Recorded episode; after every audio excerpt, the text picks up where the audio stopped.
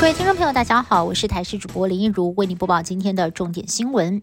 台电新达电厂开关厂事故造成了全台湾大停电，网友发现台电为了要避免缺电，要求台中跟林口火力发电厂毛起来烧。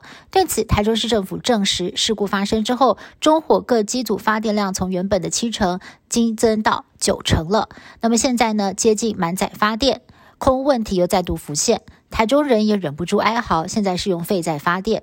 而这次的新达电厂事故，蔡总统在今天也南下新达电厂视察，除了跟国人道歉，针对停电疑似人为疏失所导致，总统也说出了重话，认为非常的不应该。而高雄市长陈其迈更是怒斥台电犯这种低级的错误，实在是不应该。市府也将会聘请律师带厂商用户进行求偿。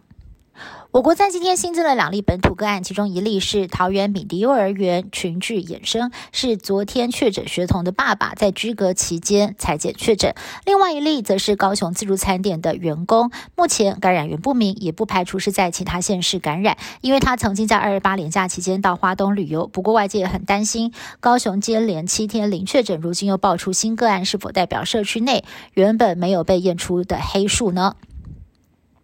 如果想要回家进行居家检疫，但是住的大楼只有一部电梯，该怎么办？有民众反映说自己住的大楼只有一部公共电梯，返家居检的时候可能会跟其他的住户重叠。但是住户们都同意会将通道完全净空，里长跟一九二人员也同意。不料竹北市公所却说不可以，认为没有独立的出入口，还共用大门、走廊、电梯不合规定。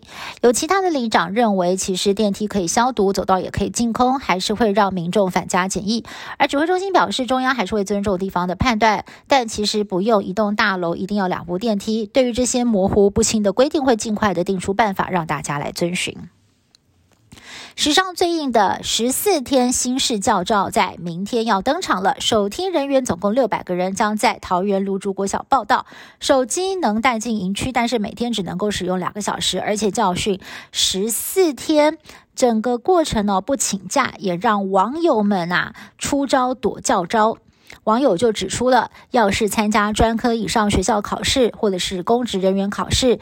只是考试前十天以及考试日期跟照训时间重叠就可以来申请免照，要大家算准时间去报名。但是国防部就提醒了，即便这回能够顺利的免招，但是下次哦还是会被列为优先的征招对象。接下来关心到乌克兰的战况，乌克兰南部的扎波罗热核电厂在四号凌晨遭到了俄军的攻击。导致核电厂内的建筑物失火，好不容易消防人员在当地时间早上六点多把火势灭掉。初步评估并没有重要的设施毁损。不过，乌国政府表示，俄军已经占领了这座核电厂，只允许员工留在现场监控状况。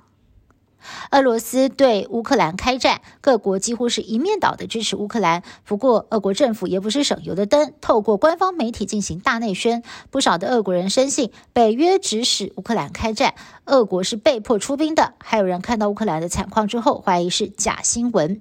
俄国当局甚至还威胁报道真相的独立电视台，使得电视台必须要暂时停播，以保障新闻记者的安全。